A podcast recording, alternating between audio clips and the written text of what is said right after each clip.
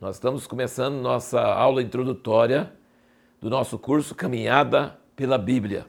O legado mais importante que meu pai, John Walker, deixou para toda a família, muito mais importante, mais valioso do que dinheiro, bens materiais, foi a lição de que a Bíblia, a palavra de Deus, é mais importante do que qualquer outra coisa. E não adianta ler só um versículo que você gosta, só o Novo Testamento, só Salmos. Ele nos ensinou que precisa ler a Bíblia toda sempre. Não apenas uma parte. E não só no domingo, mas ler a Bíblia todo dia, o ano todo e a Bíblia toda sempre. Um exemplo da importância disso foi quando o diabo tentou Jesus e Jesus estava com muita fome, depois de ficar sem comer 40 dias, e ele disse: Transforma essa pedra em pão. E Jesus disse: Está escrito: Não só de pão vive o homem, mas de cada palavra que procede da boca de Deus. Aí o diabo pensou: esse homem gosta da palavra escrita. Então ele levou ele para um templo, pôs em cima do pináculo e disse: Pula daqui, porque está escrito. E o diabo, citando as escrituras, ele dará ordem aos seus anjos para que você não tropeça. E Jesus disse: Também está escrito: Não tentarás o Senhor seu Deus. Se você conhecer só uma parte da Bíblia, o diabo pode usar aquela parte para induzir você ao erro. Mas se você conhecer a Bíblia toda, quando uma parte é citada e você conhece a outra parte, então você conhece o equilíbrio da palavra de Deus. Esse curso é baseado num cronograma de leitura bíblica. Nós temos todo ano, aqui é cronograma bíblica de 2020. Começou em 1 de janeiro, mas você pode começar em qualquer mês que dá para você terminar no mesmo mês do outro ano. E pode começar em qualquer ano também, não vai dar pouquíssima diferença. E o nosso curso vai ser baseado em na sua leitura diária. Por exemplo, 1 de janeiro nós temos Gênesis 1 a 3. Então, no dia 1 de janeiro, você lê Gênesis 1 a 3 e nós teremos uma aula de 5 minutos para falar sobre coisas interessantes nessa passagem, nesses três capítulos que você acabou de ler. Há muitas maneiras de estudar a Bíblia. Tenho lido a Bíblia incontáveis vezes, nem lembro quantas vezes, porque aprendi isso com meu pai. E agora tem duas maneiras assim bem diferentes que é importante ressaltar.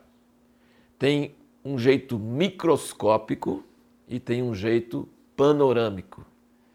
O jeito microscópico é você pegar cada palavra, cada frase e ir ao fundo daquela frase, daquela palavra. Meu pai ministrou uma vez um curso chamado Estudo Microscópico do livro de Efésios. Ele pegou cada frase, cada palavra e seguiu pela Bíblia inteira aquela frase: herança, glória, graça e cada termo que surgia e foi versículo por versículo, frase por frase, pelo livro inteiro do livro de Efésios. Mas isso vai gastar um ano para estudar um livro. O nosso curso Caminhada pela Bíblia não é assim. É uma caminhada, mas talvez seria melhor até falar um voo, porque é uma visão panorâmica. Nós vamos, nós não vamos nos ater a muitos detalhes. Nós vamos ler a Bíblia e nós vamos interpretar, nós vamos pegar aquilo que Deus considera importante para nós em cada dia. Então, por exemplo, eu vou apenas dar algumas sugestões em cada aula de cinco minutos, mas você, o mais importante do que as minhas aulas é a sua disciplina diária de ler a palavra de Deus e de entender o que Deus quer que você entenda. E desde já, deixa eu falar com você, você vai, não vai entender a maior parte. Eu até hoje não entendo eu posso dizer a maior parte, grande parte, tem dúvidas, tem perguntas, tem uma série de coisas, mas não tem problema. Você não precisa entender tudo. É uma visão panorâmica. Então você vai entender alguns aspectos, vai olhar para alguma coisa específica, alguma coisa que o Espírito Santo chamar sua atenção. Quero também chamar sua atenção para duas, dois extremos. É, tem pessoas que não têm reverência pela Bíblia e acham que é como qualquer outro livro. E não é bom. Nós precisamos ter reverência porque a Bíblia é a palavra de Deus. Mas tem pessoas que têm reverência em extremo e não ousam interagir com a Bíblia. Você precisa interagir com a palavra de Deus. Você precisa perguntar. Você precisa, até às vezes, duvidar. Não é duvidar da Bíblia, mas duvidar daquilo que você entendeu, porque talvez não pode ser daquele jeito, não, não alinha com seu senso de justiça, com seu, seu senso de lógica. E Deus não acha que a pessoa que pergunta, que tem dúvidas, ela é desrespeitosa. Ele acha que ela está tão interessada na, na palavra dele que ela quer entender o que ele está falando de fato. Então nós precisamos ter sempre esse equilíbrio: respeito, reverência, mas não a ponto de não questionar, não interagir, não assimilar a palavra de uma forma mais diária, mais completa. É, um dos grandes erros, dos maiores inimigos de Jesus, é, quando ele estava na terra, era os, eram os fariseus, os escribas, os escribas e fariseus. Escriba de quê? Escriba da palavra de Deus, não tinha impressora, então eles escreviam e estudavam, e eram os advogados, os teólogos, daquela época. E os maiores inimigos de Jesus, que era a palavra de Deus encarnada. Então nós precisamos tomar muito cuidado com elevar a palavra escrita, a Bíblia, a um nível onde ele toma o lugar do próprio Deus. A Bíblia é tão importante, tão maravilhosa, porque foi Deus que escreveu. Mas nós não podemos usar a Bíblia, a palavra de Deus, para cercar Deus para dizer que ele não pode fazer tal coisa porque está escrito. É verdade que Deus é infalível, inerrante, e a palavra dele, ele vai honrar, ele vai seguir, ele não vai mudar de ideia, ele não é aquele que pensa uma coisa hoje e amanhã outra. A palavra dele é firme, mas a nossa compreensão dela é muito parcial. E quando chega o autor e diz: Eu escrevi isso, mas você está entendendo errado. Eu não quis dizer isso, eu quis dizer isso. Aí nós temos que humilhar e saber que Deus está acima da Sua palavra, porque Ele é o autor da palavra e a palavra só tem importância porque foi Ele quem escreveu. Um exemplo disso é quando nós vemos a mulher adulta em João 8 e os escribas disseram: Moisés falou, escreveu que é para apedrejar tal mulher. E Jesus, que é Deus, e que foi o dedo dele que escreveu os Dez Mandamentos, que escreveu a lei de Moisés, ele disse: Sim, está certo, isso foi eu que escrevi. Ele não falou isso, mas ele é a autoridade que escreveu. Quem tiver sem pecado, joga a primeira pedra. Ele não estava desautorizando o que Moisés escreveu, é a palavra de Deus, mas ele estava dizendo: tem condições para o apedrejador. E aí foram saindo todo mundo. Aí ele levantou, uai, ninguém te condenou? E a mulher disse: Ninguém, Senhor. E ele que poderia condenar, disse: Nem tão pouco eu. Então, Jesus, que é a palavra de Deus, viva, encarnada, autor dessa palavra, ele interpreta a palavra que ele escreveu de, da forma correta.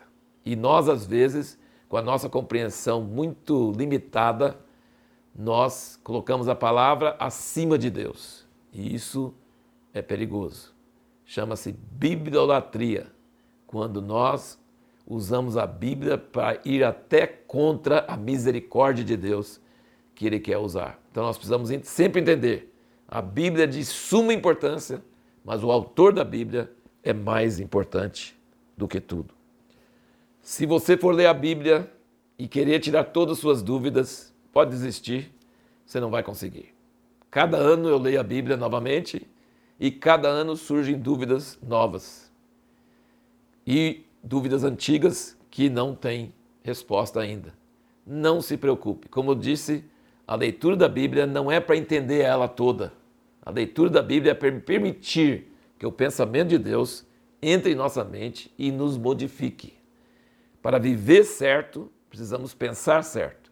E para pensar certo, nós precisamos alinhar nosso pensamento com o pensamento de Deus.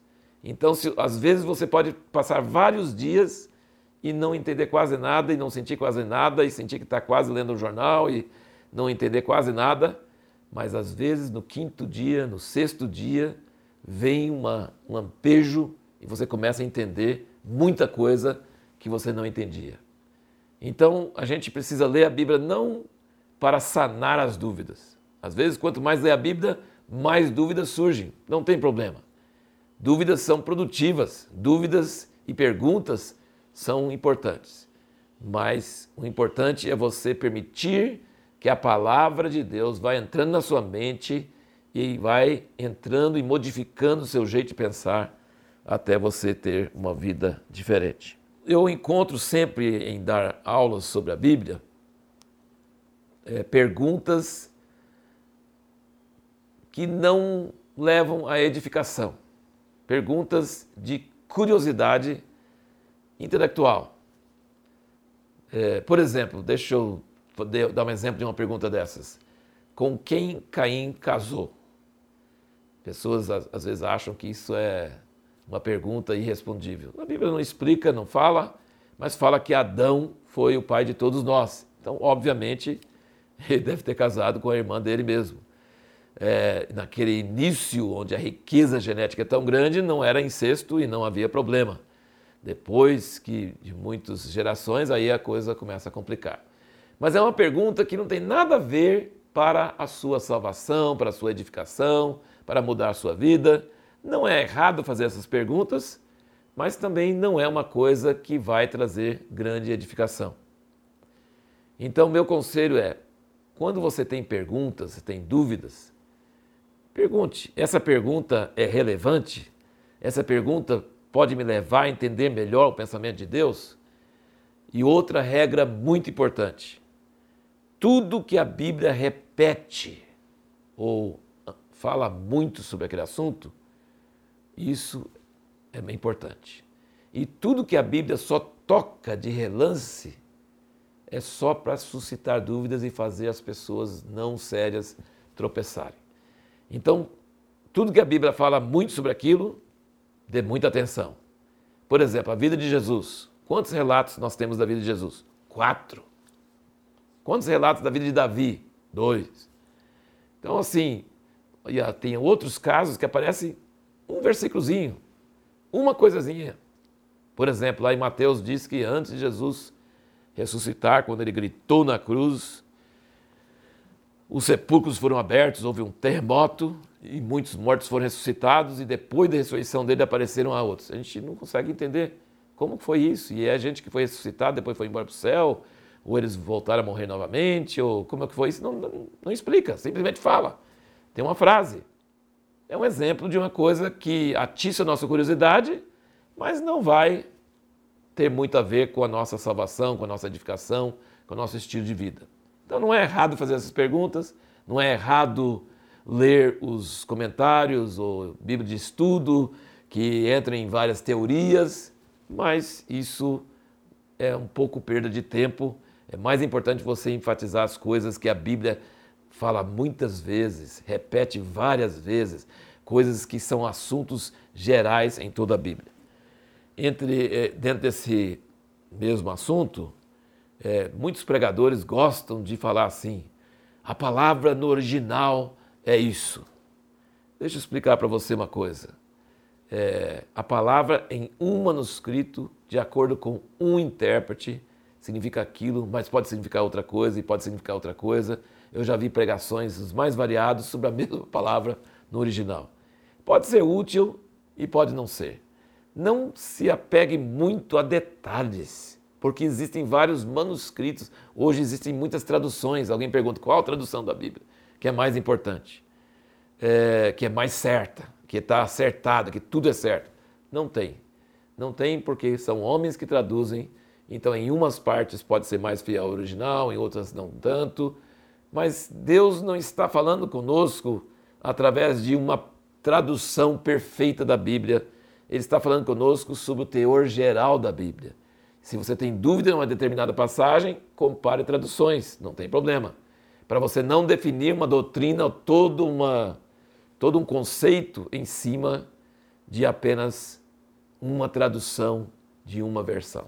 É muito importante que você se atenha ao roteiro central da Bíblia. Foi escrito por 66 livros, por mais de 40 autores, sobre o período de muitos milênios, e, e Deus é o mesmo autor, usando o sacerdote, usando profetas, usando é, vários tipos de pessoas. Então é uma coisa maravilhosa, milagrosa e coisa, um dos maiores milagres da história.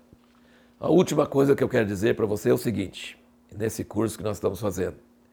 Mais importante do que essas aulas, porque eu não vou tocar em tudo que é importante, é impossível, é apenas uma passagem panorâmica, é apenas ressaltando alguns aspectos. Quando você acabou de ler, talvez tenha algumas coisas e a gente vai comentar, e você vai falar assim, ah, é mesmo, eu vi isso, vi aquilo tal. Isso ajuda bastante, mas não é exaustivo, não é a versão correta, a interpretação correta é uma caminhada pela Bíblia apenas para. É como se você estivesse conversando com um amigo e, e falando sobre as coisas. Mais importante do que isso é a sua meditação pessoal com Deus e a sua palavra. Isso é muito mais importante. E como meditar na palavra? Eu disse que você pode ler aquela parte do dia e simplesmente ler e se você sentiu alguma coisa importante, fica naquela coisa importante. Se você não sentiu nada, fecha a Bíblia, faz a sua oração e no outro dia prossegue. Uma hora ou outra, coisas vão começar a aparecer, pipocar e você vai começar a entender coisas que você nunca entendeu. Mas uma coisa que me ajuda muito, e cada pessoa é diferente, mas uma coisa que me ajuda muito é ter um caderno onde você põe a data, você come, você começa, por exemplo, às vezes eu não achei nada muito interessante, mas achei um pontinho interessante. Aí eu começo a escrever e quando escrevo e olho de novo o que eu acabei de ler, aqueles três capítulos, coisas começam a surgir, minha mente começa a desenvolver o pensamento. Então eu, eu consigo meditar melhor é, escrevendo. Tem pessoas que não têm essa facilidade, gostam de conversar com outras pessoas sobre o que leu. De qualquer forma, a palavra meditação significa que você não está simplesmente lendo e fechando, mas você está pensando, interagindo sobre a palavra. Então, isso é de suma importância, que cada dia você venha diante da Bíblia e você lê aquela porção e você vai construindo, através de lei e sequência, você começa a estar construindo um conceito todo ano, lendo a Bíblia toda, sempre, você vai ter é, muita mudança de pensamento, muita mudança de decisões e principalmente se você meditar, interagir e até anotar as coisas que você achou importantes naquela palavra. Vamos caminhar juntos? Vamos fazer essa caminhada? Vamos deixar que a palavra de Deus nos mude e nós sejamos transformados pela renovação da nossa mente. Não adianta dizer, eu já li a Bíblia e não preciso ler mais. Nunca vai ser esse caso. A Bíblia não muda nunca, mas você muda. Eu mudo. A gente é diferente. Cada vez que lê, a gente é diferente. Então a Bíblia nos toca de uma forma diferente cada ano que a gente lê. Cada vez que a gente lê, a gente é mudado. Gostaria de convidar você para fazer essa caminhada comigo pela Bíblia toda nesse ano.